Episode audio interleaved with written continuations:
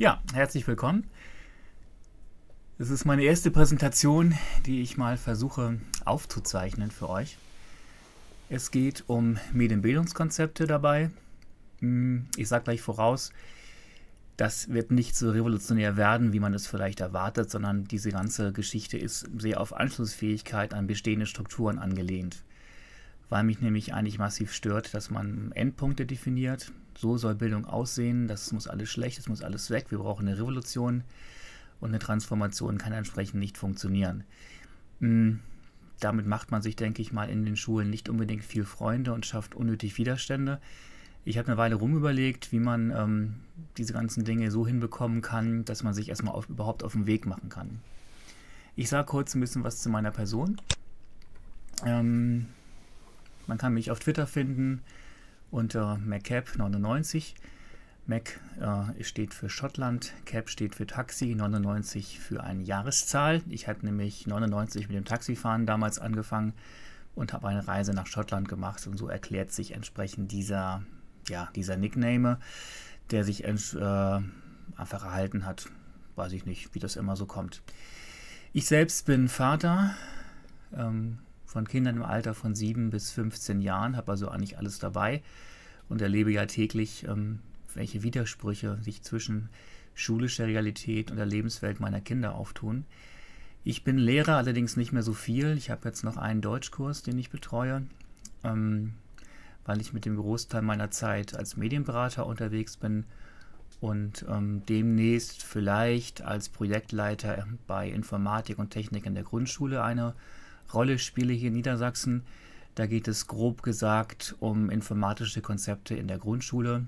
Hm, da spielt so ein Rechner wie Calliope eine Rolle. Da spielen aber auch Dinge wie ähm, Computer Science Unplugged eine Rolle. Dinge, die man einfach in bestehende Unterrichtsstrukturen ganz gut integrieren kann. Und wenn es mal über Kopf kommt, blogge ich auch noch mal was, nämlich bei Dingen, die ähm, auf Twitter sich vielleicht nicht klären lassen, wo ich denke, ich muss meinen Senf dazugeben. Über die Jahre habe ich Schulen begleitet bei der Entwicklung von Medienbildungskonzepten. Es ist kein einziges fertig geworden und ich bin eigentlich, äh, kann man sagen, relativ ja, frustriert. Es ist nämlich eine Geschichte des Scheiterns und aus dieser Geschichte des Scheiterns ist dieser Vortrag auch entstanden. Bei uns im Landkreis machen wir eine Medienentwicklungsplanung. Da sage ich gleich noch ein bisschen was zu, was das bedeutet. Im Kern wollen wir Schulen bestimmte Entscheidungen abnehmen, von denen wir denken, dass sie nicht in den Bereich der Pädagogik gehören. Ich habe ein bisschen mitgewirkt äh, im Bereich der Kompetenzen, im Orientierungsrahmen Medienbildung. Das ist bei uns so ein ähm, politisches Papier, was den Schulen Orientierung geben soll bei der Ausgestaltung ihrer Medienkonzepte, also bei uns in Niedersachsen. Und ursprünglich komme ich eigentlich aus der Linux-Ecke ähm, und aus der Netzwerktechnik. Also habe durchaus ein Faible für freie Software und für ja, Serverdienste und derlei Dinge und mag eben ganz viele serverbasierte Sachen gerne installieren. Daraus erklärt sich auch gleichzeitig eine Abneigung gegen ähm, Apps auf irgendwelchen Mobilgeräten. Das geht teilweise nicht anders, aber ich denke, das wird nicht die Zukunft sein. Ähm, Motto ist, weil ich so oft hingefallen bin, Krönchen richten, aufstehen und Fehler, die man macht, eben als Chance und als Gewinn betrachten und nicht eben als nur als Niederlage. Ähm, bei meinem Vortrag habe ich das so gemacht, dass ich den Leuten gesagt habe, hier habt ihr ein Bildungskonzept, das wolltet ihr ja, jetzt könnt ihr aber gehen. Ähm, das Ganze findet ihr auf meiner Webseite, die ich dazu installiert habe. Die ist seit einiger Zeit unverändert. medienbildungskonzept.de. Da kann man sich das Ganze runterladen, was ich euch heute noch kurz zeige. Ich denke, das nützt aber nichts ohne ein paar erklärende Worte. Und dieser Vortrag handelt sich eigentlich im Wesentlichen an diesem Konzept entlang und erklärt so ein bisschen, warum es geschrieben ist und warum, also wie es so geschrieben ist. Ähm, das sind Erfahrungen, die ich aus sechs Jahren Medienberatung gesammelt habe und ähm, in ganz, ganz vielen Gesprächen mit Medien, anderen Medienberatern, in Gesprächen mit Leuten aus verschiedenen Schulformen, in Gesprächen mit Trägern. Ähm, all diese Dinge sind, fließen da irgendwie ein. Ähm, Hintergrundinfos und ähm, ganz am Schluss gibt es eine erste Unterrichtsskizze, wo alle die einen Anspruch haben, Bildung revolutionär zu verändern, erstmal denken, ach du meine Güte, jetzt nimmt da so eine alte Kamelle daraus, ist aber ganz bewusst so gemacht, ähm, weil das anschlussfähig sein soll. Ganz wichtig an dem Ganzen hier, das ist nichts Offizielles, es ist absolut unabhängig, es ist nicht geprüft, es gibt keine Thermomix-Garantie. Und es gibt dummerweise ähm, eine Lizenz, die NC enthält. Das hat damit zu tun, dass gerade Agenturen wie Pilze aus dem Boden wachsen, die meinen, sie könnten das alles schon. Ich bin immer ganz gespannt, ähm, was da so rauskommt. Und ähm, sehe immer wieder, dass ganz viele Ideen aus der Medienberatung dort verwurstet werden, aber ohne den, dass sie den Kontext kennen. Ähm, deswegen ausdrücklich nicht kommerzielle Nutzung. Das Zeug, was ich euch hier vorstelle, könnt ihr in den Schulen natürlich benutzen, wie ihr es wollt. Allerdings bitte nicht irgendwie, um damit irgendwie Kohle zu machen zurzeit. Gut, steigen wir mal ein. Und zwar geht das in der Republik so ein bisschen durcheinander. Ähm, deswegen gibt es ein bisschen Input. Und zwar fangen wir mit Begriffen an. Bei uns in Niedersachsen haben wir einen übergeordneten Begriff, der nennt sich Medienkonzept. Der gliedert sich kurz auf in zwei ja, Unterbegriffe, und zwar einmal das Medienbildungskonzept. Das ist das, äh, was die Schule aus, im Bereich Medienbildung bei sich selber macht. Und idealerweise kann man aus diesem Konzept rauslesen, wenn man etwas als Träger beschaffen möchte, was diese Schule braucht, gemeinsam mit Fachleuten. Denn das würde bei uns unter Medienentwicklungsplanung fallen. Das heißt, welche Bedarfe entstehen bei den Schulen, wie organisiere ich uns das Support, wie beschaffe ich Sachen vernünftig, zum Beispiel über Rahmenverträge und wie plane ich überhaupt meine Finanzierung in einem Feld, was eigentlich mittlerweile kaum überschaubar ist und wo denke ich Deutschland, was das angeht, noch ein bisschen weiter hinten ansteht. Was man als Schule wissen muss, ist, man muss irgendwann mit seinen Planungen fertig werden, wenn man auch was haben möchte. Also so ein Träger plant in der Regel im Frühherbst, fängt er an, seine Finanzen zu planen. Das heißt, man kann da Anträge stellen. Im Herbst kommen meistens die ersten Gremien, das sind in der Regel die Schulausschüsse, bevor es dann weitergereicht wird in den Finanzausschuss oder ähm, dann später in das eigentliche politische Gremien, was den, Gremium, was den Haushalt beschließt, bevor dann im Frühjahr, manchmal aber auch schon im Januar, die Gelder freigegeben werden. Das heißt, möchte ich irgendwie ein Gerät oder eine Ausstattung haben, müsste ich eigentlich als Schule am besten, ja, ich denke mal, schon im April, Mai das so ein bisschen auf der Kette haben, was ich da möchte. Das geht eben alles nicht so schnell, hat damit zu tun, dass Finanzplanung in Deutschland, weil das eben ähm, allgemeine Gelder der Allgemeinheit sind, relativ transparent und ähm, ja, das hat eben so gewisse Strukturen, durch die man da durch muss. So ein Träger fordert ganz oft von Schulen ein Medienbildungskonzept an. Warum? Er möchte eigentlich ähm, wissen, warum ist das eigentlich nötig, was da ähm, angeschafft werden soll. Das äh, lässt sich am besten legitimieren, indem man mal in die KCs reinschaut, also die Kleincurricula, oder indem man mal reinschaut in diese politischen Medienbildungskonzepte, dass man das dadurch halt rechtfertigen kann, was man da tun möchte. Der möchte so ein bisschen wissen, äh, was das ihm kostet in Zahlen wäre schön, wenn man eine Medienwirkungsplanung hat, wo man es ungefähr mit abschätzen kann. Und der Träger möchte auch gerne wissen, wie entwickelt sich das Ganze in den Folgejahren. Ähm, das ist immer ein bisschen schwierig, in so ein bisschen wie Kaffeesatz lesen, geht aber nicht anders. Ähm, bei uns ist das mittlerweile so in der Beratung, dass Träger auf uns zukommen und sagen, Mensch, äh, Riken, schau doch mal, wir haben hier alle möglichen Kram gekauft auf irgendwelchen Anträgen von irgendwelchen Lehrern und damit passiert hier nichts. Das staubt hier in der Ecke vor sich rum und die Schule macht damit eigentlich gar nichts. Und dahinter steckt eigentlich ja diese Erkenntnis oder diese Frage, die ein Träger ganz oft hat, nämlich ist das, was ich da angeschafft habe, eine Investition oder das ist eine Ausgabe. Eine Investition wird es dadurch, wenn diese Geräte eben so sinnvoll im Unterricht eingesetzt werden, dass man von einem Verbrauch sprechen kann. Das heißt, ähm, dass die regelmäßig im Unterricht vorkommen. Ich habe eine Menge Schulen, da komme ich hin ähm, mit der Hardware, die wir da installiert haben und wir stellen fest, der Kram ist wochenlang nicht gelaufen. Oder ähm, der Burner sind immer so interaktive Tafelsysteme auf Rollen. Ähm, geht gar nicht nutzt keiner mehr. Ist ein Riesenproblem. Und da gibt es eben irgendwelche Notebook-Schränke und sonst irgendwas, was in der Ecke vor sich hinschimmelt und letztendlich mal angeschafft worden ist für irgendwelche digitalen Messsysteme, aber im Grunde im Unterricht so gut wie gar nicht vorkommt oder ganz, ganz wenig vorkommt. Und dann ist das Ganze für den Träger eine Ausgabe und dann sagt er natürlich berechtigt schon, hm, ja, das habe ich das bezahlt, hab, die Lehrer haben mir gesagt, das, das sollte ich, das wäre notwendig. Und letztendlich ist da nichts mehr rumgekommen. Und ähm, was wir ganz oft feststellen, ist, dass sich da ganze Geschichten entspinnen und ganze Missverständnisse drumherum ranken, dass man sich gegenseitig Vorwürfe macht oder ähm, sagt, du willst mir nichts kaufen, der Träger sagt, wieso, ich habe dir doch was gekauft, du bist damit nicht zufrieden und machst damit nichts. Und ähm, da sind Fronten manchmal verhärtet. Deswegen ist es ganz gut, wenn man ähm, was haben will, wenn man dem Träger darlegen kann, da steckt irgendwie ein Konzept dahinter. Und genau das ist ja eigentlich auch ein Kern von einem Medienbildungskonzept. So, etwas, was in meinem Konzept ganz fertig beschrieben ist, ist das Thema Infrastruktur. Es ist erstaunlich, dass darüber immer noch gestritten wird und dass man äh, Schulen aufbürdet, dass man da irgendwas ähm, zu schreiben soll. Finde ich Quatsch, deswegen habe ich es mal gemacht und aufgeschrieben für in meinem Beispielkonzept. Ähm, egal, was ich später mit äh, Medien machen möchte. Oder ähm, was, ich brauche ja irgendwie einen Zugang zu diesem Ding, was sich der Internet nennt. Und dafür, das nenne ich immer Infrastruktur, dafür brauche ich zumindest ähm, eine strukturierte Netzwerkverkabelung. Das heißt, dass ich irgendwie Geräte miteinander koppeln kann, dass die miteinander irgendwie um können. Das kann Elektriker bauen. Es braucht für mich zunehmend natürlich auch WLAN, dass ich eben nicht irgendwie vor einem PC kleben muss. Das kann durchaus mal Sinn machen in bestimmten Kontexten. Der PC-Raum ist in meinen Augen noch lange nicht tot, sondern er wird in seinem berufsbildenden Kontext natürlich immer noch äh, seine Berechtigung haben. Oder ähm, in vielen Grundschulen sehe ich das Ding immer noch so als, ähm, als, äh, als Differenzierungsmöglichkeit, in vielen kleinen Grundschulen vor allen Dingen. Und was ich auf jeden Fall auch brauche, was unstrittig sein sollte, ist irgendwie einen vernünftig breitbandigen Anschluss.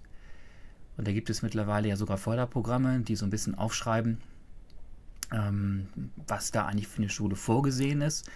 Und tatsächlich sind es irgendwie um die 30 Mbit pro Klassenraum, die da gerechnet werden. Kann man nachlesen, da kann man sich als Gemeinde fördern lassen. Steht mit drin in meinem Beispielkonzept. Sollte man sich nicht drum kümmern müssen. Dann ähm, gibt es immer wieder Dinge, das habe ich mich gerade in der Folie verklickt, ich gehe mal einmal da zurück gibt es Dinge, die Schulen sich wünschen. Also das ist auch ganz typisch, auch auf Twitter geht es immer wieder um Geräte.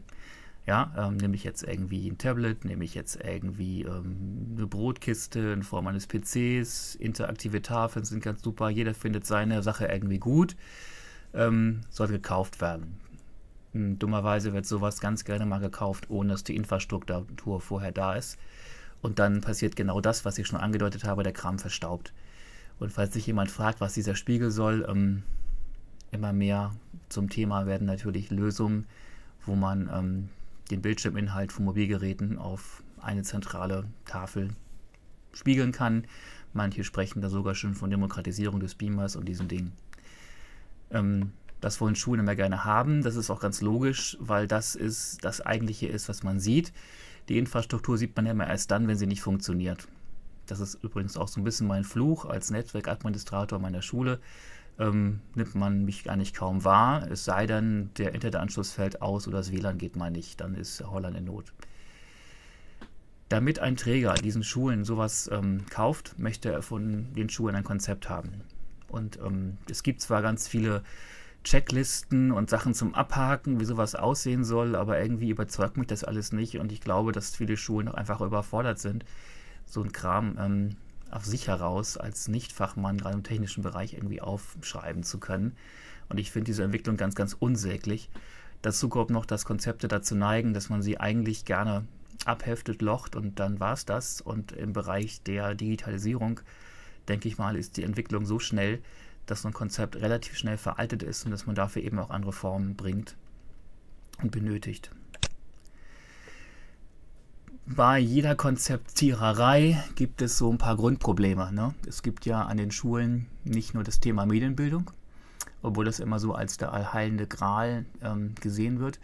Es gibt auch ein anderes Grundrauschen, also zum Beispiel solche Themen wie Inklusion, was man erstmal personell im Griff kriegen muss. Solche Themen wie das zunehmende Binnendifferenzieren, solche Themen wie gesellschaftliche Teilhabe von Menschen, die zu uns kommen aus anderen Ländern. Das muss auch organisiert sein. Dokumentationspflichten im Zuge der neuen Vermesserei, die wir gerade im Schulsystem erleben.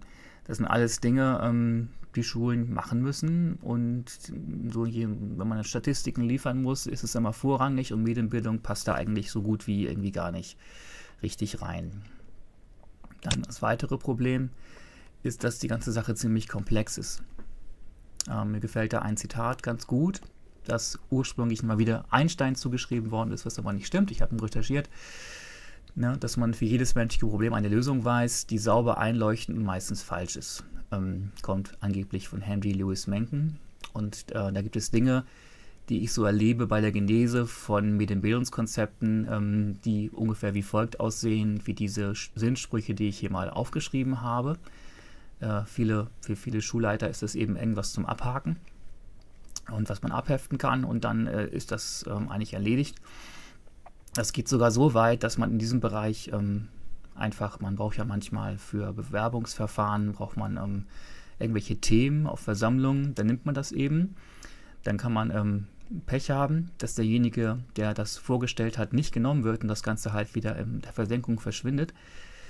Oder man kann eben Glück haben, dass es damit irgendwie weitergeht. Auf jeden Fall ist das eine sehr unsägliche Entwicklung, wenn man ähm, sagt, okay, man macht so einen Startpunkt im Rahmen einer Bewerbung auf so einer Dienstbesprechung, ähm, wenn es danach nicht weitergeht. Weil dann natürlich beim Kollegium hängen bleibt, naja, okay, diese Medienfuzzi-Geschichte, die äh, ist dann halt mal irgendwie so da, aber letztendlich so richtig ernsthaft weiter betreiben tut man das nicht.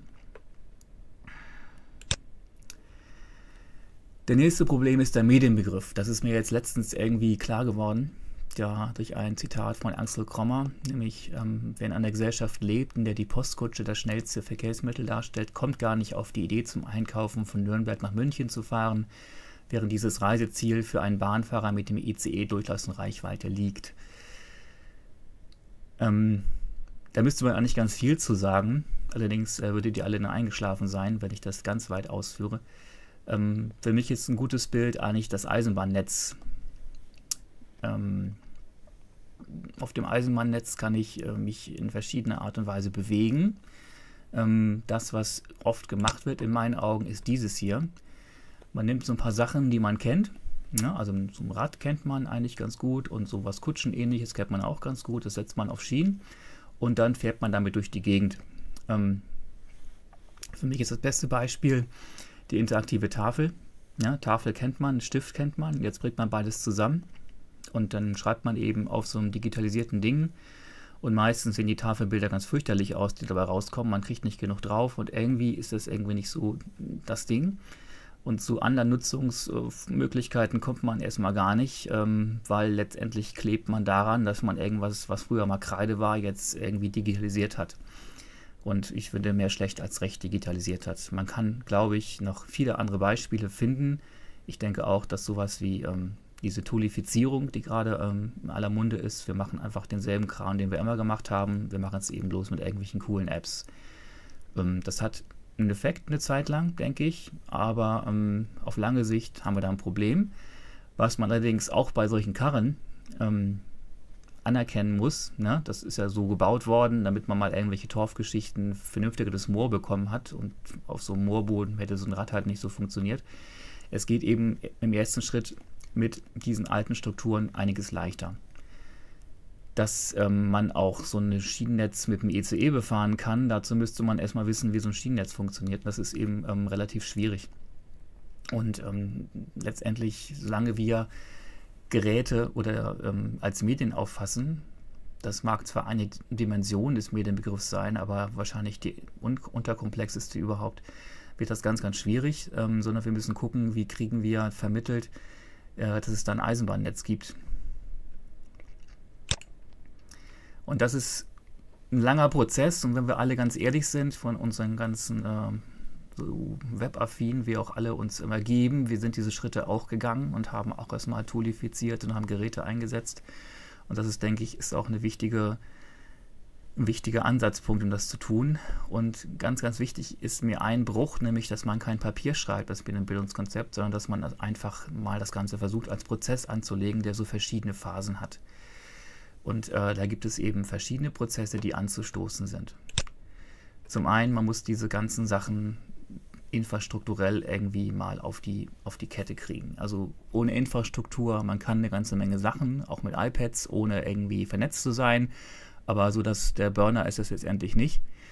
Ähm, das heißt, man muss halt gucken, wie kriege ich diese Infrastruktur hin, das hat auch damit zu tun, weil das eigentlich die Sachen sind, die an Schule am meisten Zeit fressen, weil da muss das Hochbauamt ran, da muss ein Elektroplaner ran, da sind verschiedene Gewerke beschäftigt, das kann man nicht zur Unterrichtszeit machen, das ist also eine Riesenaufgabe, die man ganz, ganz früh, denke ich mal, in diesem Prozess in Angriff nehmen muss.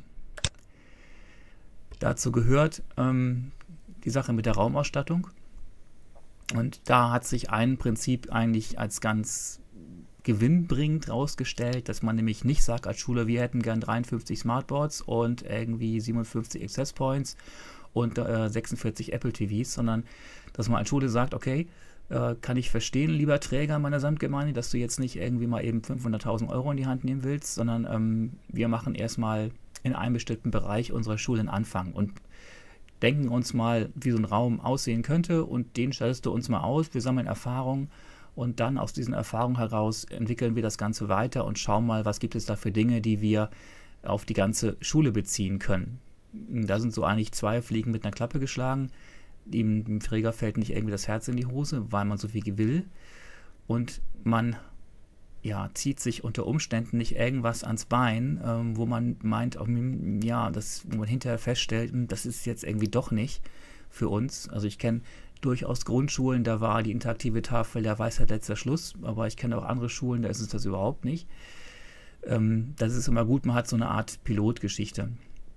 Das ist eben auch ganz wichtig, dass in solchen Räumen eben sich Sicherheit und Vertrauen entwickeln kann, auch vielleicht erstmal bei den nicht so netzaffinen Kollegen wo es erstmal nur um reine Knöpfchenkunde gehen kann. Ich habe mich dafür früher immer irgendwie ein bisschen lustig drüber gemacht und ich mache bis heute Fortbildung in dem Bereich überhaupt nicht gerne.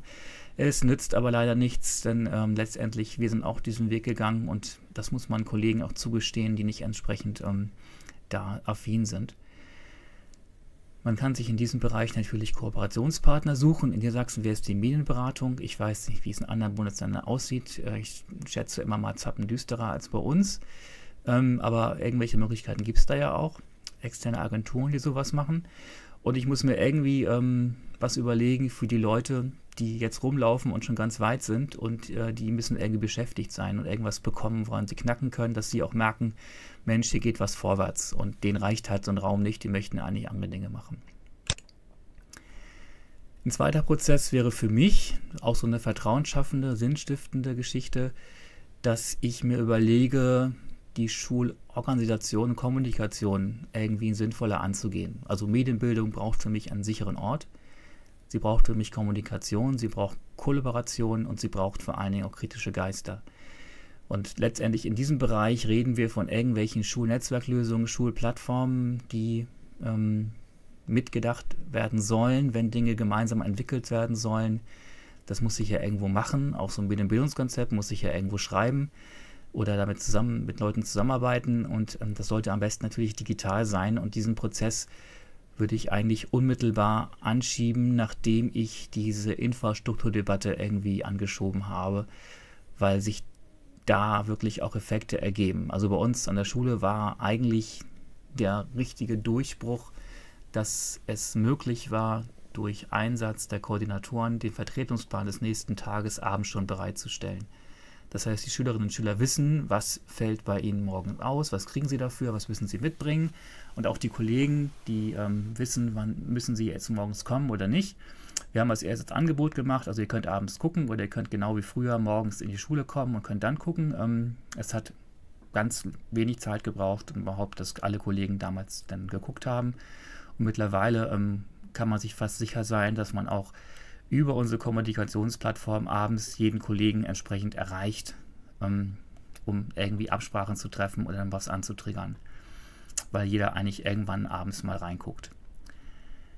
Ähm, ganz, ganz wichtig dabei ist ähm, das mit den kritischen Geistern im Kollegium. Ähm, es ist ganz oft begründet, was Menschen gegen Medienbildung sagen. Ähm, dadurch kommen Ängste heraus, Dadurch kommen aber auch bestimmte Haltungen heraus, die man unbedingt braucht, um inhaltlich zu arbeiten. Ja, also man ist dann ganz schnell im Bereich der Menschenbilder, der Gesellschaftskritik. Und das sind genau die Sachen, von denen ich denke, dass sie auch in den Bereich Medienbildung hineingehören. Also Prozess 2, Kommunikation an der Schule, würden für mich so diese Schlagworte hier reingehören, über die man nachdenken kann, aber nicht muss Es kann ähm, das Schulleben vereinfachen. Man muss eben auch gucken, also an meiner Schule ist das persönliche Gespräch immer ganz, ganz wichtig und ganz hoch gerankt.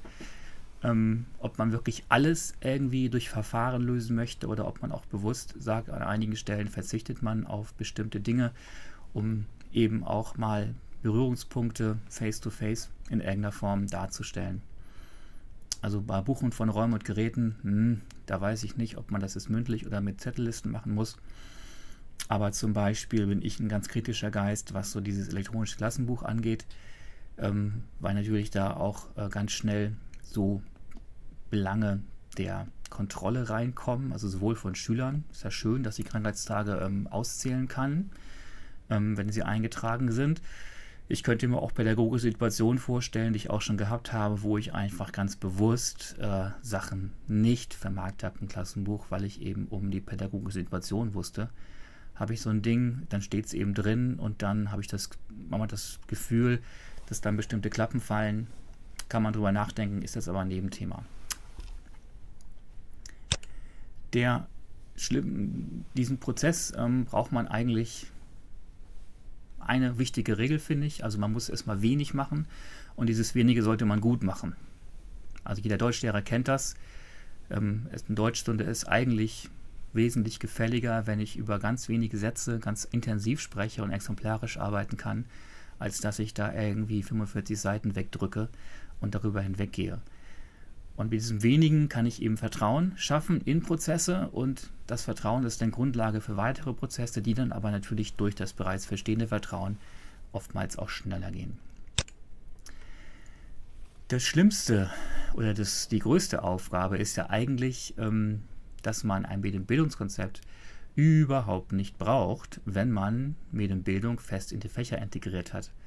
Dummerweise ist man dann beim Bereich Unterrichtsentwicklung und dummerweise ist man bei dem Bereich Querschnittsdenken. Denn wenn Medienbildung in allen Fächern stattfinden soll, wäre es ja auch ganz schön, wenn man innerhalb der Fächer miteinander redet. Das ist aber teilweise gar nicht so einfach, ähm, zum Beispiel schon einem Chemie- und einem Physiklehrer beizubringen, vielleicht vom selben Atommodell auszugehen und dieselben Visualisierungen zu verwenden, auch wenn man je nach Fach mit einem anderen Blick darauf guckt. Ähm, anderes Beispiel ist sogar Konstruktionen in den Sprachen. Ne? Wann werden die eingeführt? Also in Deutsch sagen vielleicht manche, boah, passiv ist viel zu schwer, erst siebte Klasse. Äh, ja, und die in Englisch machen Zeit dann schon irgendwie Ende der fünf. Und das ist dann irgendwie doof. Ähm, und dafür gibt es an Schulen eigentlich kaum Räume, Kommunikationsstrukturen. Jetzt kommen wir an mit unserer Medienbildung und sagen, so, es ist ein Querschnittsaufgabe, mach das mal bitte. Ja, also diese, diese Grundlage der Zusammenarbeit ist an vielen Schulen erstmal so gar nicht gegeben. Es sei dann, nach meiner Erfahrung, an Grundschulen, weil die ohnehin ganz, ganz wenig in Fächern denken. Um das hinzukriegen, ist es für mich immer wichtig, dass man ähm, an bestehende Strukturen andockt, die es so im jeweiligen Bundesland gibt, damit man nicht das Rad neu erfinden muss. Und ähm, bei uns in Niedersachsen ist das ähm, die Schulentwicklungsberatung, wo es um Unterrichtsqualität zum Beispiel geht. Die haben ganz viele Materialien erarbeitet und zwar für einen Prozess, den jede Schule ohnehin nämlich macht, nämlich dass sie ihr eigenes Curriculum weiterentwickelt.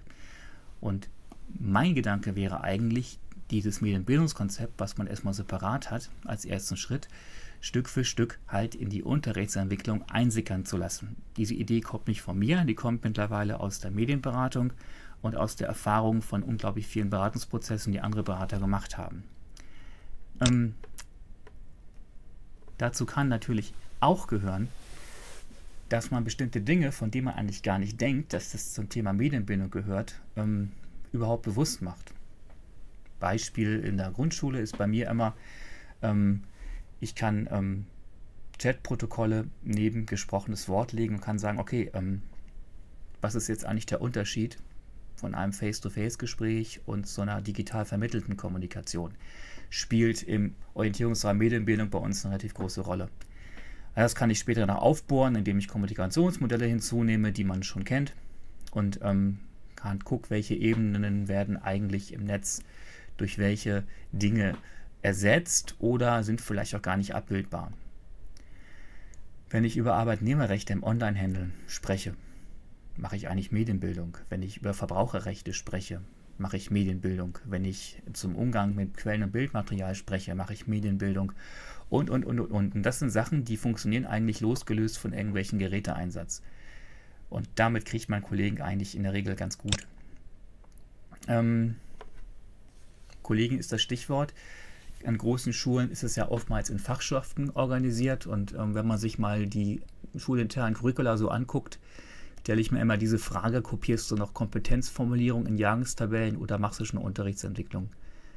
Also es ist ganz oft so, wenn man ähm, diese Curricula liest, dann werden einfach Kompetenzen aus den Landescurricula übertragen in ähm, ja, irgendwelche nach Jahrgängen geordneten Tabellen und Zuordnungen.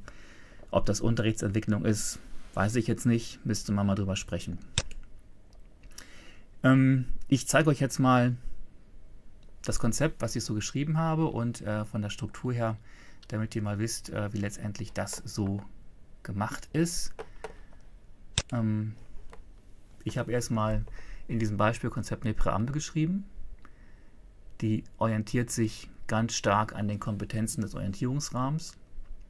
Da geht es um Potenziale digitaler Medien, da geht es um ähm, Sensibilisierung auch für, von Gefahren. Ne? Grundschulen können das ganz gut machen. Mit 13 muss ich niemandem mehr irgendwas erzählen darüber. Da geht es um Individualisierung, aber auch um die Probleme, in denen Schulen so stehen. Dann habe ich Entwicklungsfelder aufgeschlüsselt und dann habe ich diesen ganzen Technikquatsch, also zum Beispiel technische Ausstattung von Schulen, wie das aussehen soll. Also all die Dinge, über die man sich nicht streiten soll, habe ich einfach mal aufgeschrieben, wie es aussehen soll, inklusive einer WLAN-Versorgung. Kann man ähm, eins zu eins übernehmen. Wenn man jetzt schon in der Schule etwas hat, kann man das natürlich dazu schreiben, was man hat und was noch fehlt. Dann habe ich so einen Bereich Qualifizierung der Lehrkräfte und das habe ich so ein bisschen am diesem Medienbegriff aufgehängt, weil das Medienverständnis oder wie wir sagen, das Niedersachsen, das Medialitätsbewusstsein eine ganze Menge unterrichtliche Entscheidungen bestimmt. Ne? Also wenn ich jetzt äh, sage, das äh, Internet ist ein Overhead-Projektor, mache ich was anderes damit, als wenn ich sage, das Internet bietet als irgendwie System wie das System der Eisenbahn unglaubliche Möglichkeiten der Weiterentwicklung. Das habe ich mal theoretisch ein bisschen aufgedonnert. Und dann habe ich ähm, im Thema Unterrichtsentwicklung so eigentlich äh, verschiedene Phasen. Ne, also ich, man wird natürlich anfangen, dass Lehrkräfte erstmal das Gleiche tun mit anderen Geräten. Und das ähm, kann man nur in bestimmten Räumen machen, die in, gewisser Weise ausgestattet sind. Ja, ähm, das ist dieser Prozess 1, 1a und 1b, den ihr eben gesehen habt dann ähm, als Schulgemeinschaft technisch neue Wege gehen auf inhaltlicher, technischer und Datenschutzebene. Und da habe ich mal gedacht, wie könnte sowas aussehen, so eine Schulnetzwerklösung aus, auszuwählen. Wer könnte daran beteiligt sein? Was müsste man eigentlich alles bedenken? Wie beantragt man das Ganze? Und dann habe ich nochmal mir Gedanken gemacht, wie könnte ich eigentlich die schulinternen Arbeitspläne, die heißen bei uns SAPs, deswegen schulinterne Arbeitspläne, ähm, an die Digitalisierung anpassen. Und da habe ich mir überlegt, oder das ist vielleicht, jetzt ist gerade so Versuch, wir arbeiten ganz viel mit Fachschaften, dass man erstmal einzelne Unterrichtseinheiten mit digital bereits versierten Kolleginnen und Kollegen, den sogenannten Willen, mal ausarbeitet, die mal ausprobiert und in den Fachschaften vorstellt und versucht auf der Art und Weise mit diesem erweiterten Medienbegriff mal den Produzentenkreis innerhalb der Fachschaften etwas zu erhöhen. Das wird man nicht hinbekommen. Das kennen wir ja alle. Es gibt Leute, die machen das ganz gerne und sind da auch explorativ. Leute, die machen das gar nicht gerne und nehmen halt nur. Ist dann halt so. Aber trotzdem denke ich, dass man dahin kommen kann, dass man irgendwann diesen Kreis von den digitalen Wilden weg bis vielleicht auch äh, erweitern kann und das Ganze dann einfach systematisiert und auf Unterrichtsentwicklung überträgt und dann ähm, als fünften Punkt mal guckt, dass man das fächerübergreifend in irgendeiner Form abstimmt und das Ganze natürlich kontinuierlich weiterentwickelt und wenn es dann wirklich bei einer anderen Schule und bei projektbasiertem Unterricht landet, ist es ja super. Aber damit anzufangen könnte natürlich schwierig werden. Und ich habe dann mal so ein Unterrichtsbeispiel eingefügt. Da geht es stumpf um eine Kurzgeschichte. Und ich habe dafür ein Raster verwendet, was in Niedersachsen von der Schulinspektion ähm, erwartet wird, beziehungsweise äh, bei den Unterrichtsentwicklern eingesetzt wird, wo eigentlich alles drin ist. Man hat also die Kompetenzbereiche, die angesprochen werden von so einer Einheit. Man hat Inhalte, das heißt, man baut keine Einheiten zusammen, sondern man sammelt einfach, einfach Vorschläge, was man nehmen kann, welche Schwerpunkte da sind. Man hat Kenntnisse und Fertigkeiten laut KC. die da drin sind. Und ich habe hier mal versucht, so ein paar Sachen reinzuschreiben, wo man eben einfach ähm, Dinge kollaborativ durch Tools irgendwie unterstützen kann, ohne dabei irgendwie sequenzielles Arbeiten im Heft ähm, ganz wegzulassen. Und an diesem Ding finde ich ganz gut, dass man da auch ähm, natürlich Kompetenzerwerbs- und Überprüfungsaufgabe reinschreibt. Ähm, das ist ein klassischer Aufsatz. Es könnte natürlich in der idealen, total super duper Schule irgendwann ähm, die Vorstellung eines Projektes sein. Ist man vielleicht noch nicht, aber vielleicht kommt man da irgendwann hin. Was ich ganz toll finde, ist hier, dass es da auch Unterrichtseinheiten zu anderen Fächern ähm, Bezüge hergestellt werden können. Ähm, so, also mal zur Unterrichtseinheit desselben Faches, aber auch zu anderen Fächern, also beim Passiv zum Beispiel oder hier ähm, bei den Kurzgeschichten Summary im Englisch wird man ja auch irgendwann machen und sich vielleicht abstimmen müssen. Und äh, da das hier auch ein bisschen geht um, ähm, ja, anhand von Kurzgeschichten, da geht es auch immer um, ähm, um lauter Geschichten, wo es um Jugendliche im Konflikt mit sich in der Welt gehen. Da gibt es ein Coaching-Angebot vielleicht an den Schulen. Und hier haben wir halt ähm, Bezüge zum Orientierungsrahmen Medienbildung. Meine Idee wäre, aus meiner Datenbank zu machen, wo man Sachen hinkopieren kann, aber es ist ein anderes Thema. Ja, ganz wichtig ist dabei, ähm, das ist schon fertig bei uns in Sachsen. Das gibt es in anderen Bundesländern bestimmt auch. Und das sind Sachen, die muss man ohnehin machen. Und vielleicht kann man einfach an diesem Prozess der Unterrichtsentwicklung schlicht und ergreifend Medien mal mitdenken. Die Tabellen darf ich nicht mitgeben, weil die eben ähm, ja, intern, das sieht man vielleicht mal, die sind halt intern bei uns ähm, angelegt und die Rechtslage oder die, die ähm, das ist halt nicht ganz klar. Ähm, und ich stelle mir halt vor, dass man Stück für Stück, wenn es vielleicht, keine Ahnung, drei, vier, fünf Einheiten sind, die man so mal aufpimpt, und daraus kann man ja Stück für Stück auch ein eigenes Curriculum zusammensetzen. Das kann man natürlich erstmal ausdrucken. Total cool wäre natürlich daraus irgendwann eine Datenbank zu machen, wo man die einzelnen Sachen halt zusammenklebt oder vielleicht sogar Alternativen darstellen kann von verschiedenen Kollegen und man sich kann sich was aussuchen. Ähm, wenn man das natürlich schulübergreifend macht, noch geiler, aber das sieht man natürlich noch nicht und das sehe ich natürlich noch nicht. Ähm, so grob zusammengefasst, man arbeitet mit der Fachschaft, wo es digital Wilde gibt und guckt Stück für Stück, was kann ich da inhaltlich machen. Und das Ganze ähm, entwickeln wir eben dann entsprechend immer weiter. Sodass Medienbildung weg von diesem Konzept kommt und Stück für Stück in die Fächer einsickert, wie schon angesprochen. Und dann kann ich natürlich dem Schulträger sagen, so, ne, wenn ich hier kollaborativ arbeiten will mit dem Etherpad, dann wäre es ja irgendwie ganz doof oder wenn ich einfach keinen Zugang dazu hätte, brauche ich also entweder im Schulnetzwerk intern oder ich muss irgendwie extern eine Möglichkeit haben. Und wenn mehrere damit arbeiten sollen, brauche ich Geräte. Das ist eine andere Begründung, als zu sagen, ich brauche mal ein Gerät, um im Internet zu arbeiten. Das, da wird es, glaube ich, ein bisschen ähm, greifbarer auch für so einen Schulträger. So grob könnte so ein Konzept aussehen, kann man sich angucken. Da stehen auch so fiese Sachen drin, dass Schulen sich verpflichten und dass dann Fortbildungskonzept dazugehört und, und, und. Ähm, ob das jede Schule so will und kann, ist, ist, der, ist außen vor gestellt. Aber ich finde es immer gut, wenn man eine Arbeitsgrundlage hat, von der man eben irgendwie entsprechend abweichen kann. Ja, gehen wir mal zurück in die Präsentation. Hm. Das war unser Ausdruck- und Beispielkonzept.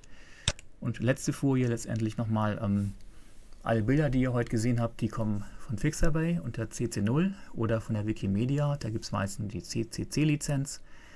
Ähm, Technik habe ich verwendet Google Docs, das Presentation-Modul, äh, arbeiten gerade meine Schüler mit. Ähm, ich habe ganz viel Input bekommen von Kloppenburger Grundschulen, die mich immer sehr stark geerdet haben, denen ich einfach ganz, ganz dankbar bin, dass sie das getan haben. Und das war halt ein gegenseitiger Lernprozess, obwohl, glaube ich, die Grundschulen das gar nicht so empfunden haben, dass ich von ihnen noch ganz viel gelernt habe. Und natürlich äh, unzählige Gespräche beim Bier oder auch nicht mit Medienberatern aus Niedersachsen ein ganz, ganz tolles Team. Und das Ganze geht natürlich nicht ohne die Möglichkeit, die mein Land mir bietet, nämlich diese Erfahrungsräume zu machen. Vor allen Dingen der Fachbereich 35, der Abteilung 3 des NLQ aus Niedersachsen und natürlich auch dem Kultusministerium, ähm, wo ganz, ganz tolle Leute sitzen und die dafür ein Fable haben und uns als Medienberater immer entsprechend unterstützen. So, das war kurz was heißt kurz, ist das schon eine ganze Weile her, das war ein Vortrag, den ich auf Exciting Edu gehalten habe. Wenn man nicht rumlaufen kann und nicht auf Gesichter schauen kann, kann man auch nicht reagieren. Das heißt, ähm, ihr musstet jetzt meine relativ monotone Stimme, manchmal ein bisschen fix, mh, hm, auch ertragen. Aber natürlich freue ich mich über Rückmeldungen zu diesem Video. mh, auch Rückmeldung zum Beispielkonzept und ähm, vielleicht finden wir eine Form, wo wir das gemeinsam weiterentwickeln werden. Schön fände ich es eben, wenn ihr äh, die Lizenz des Ganzen ein bisschen beachtet.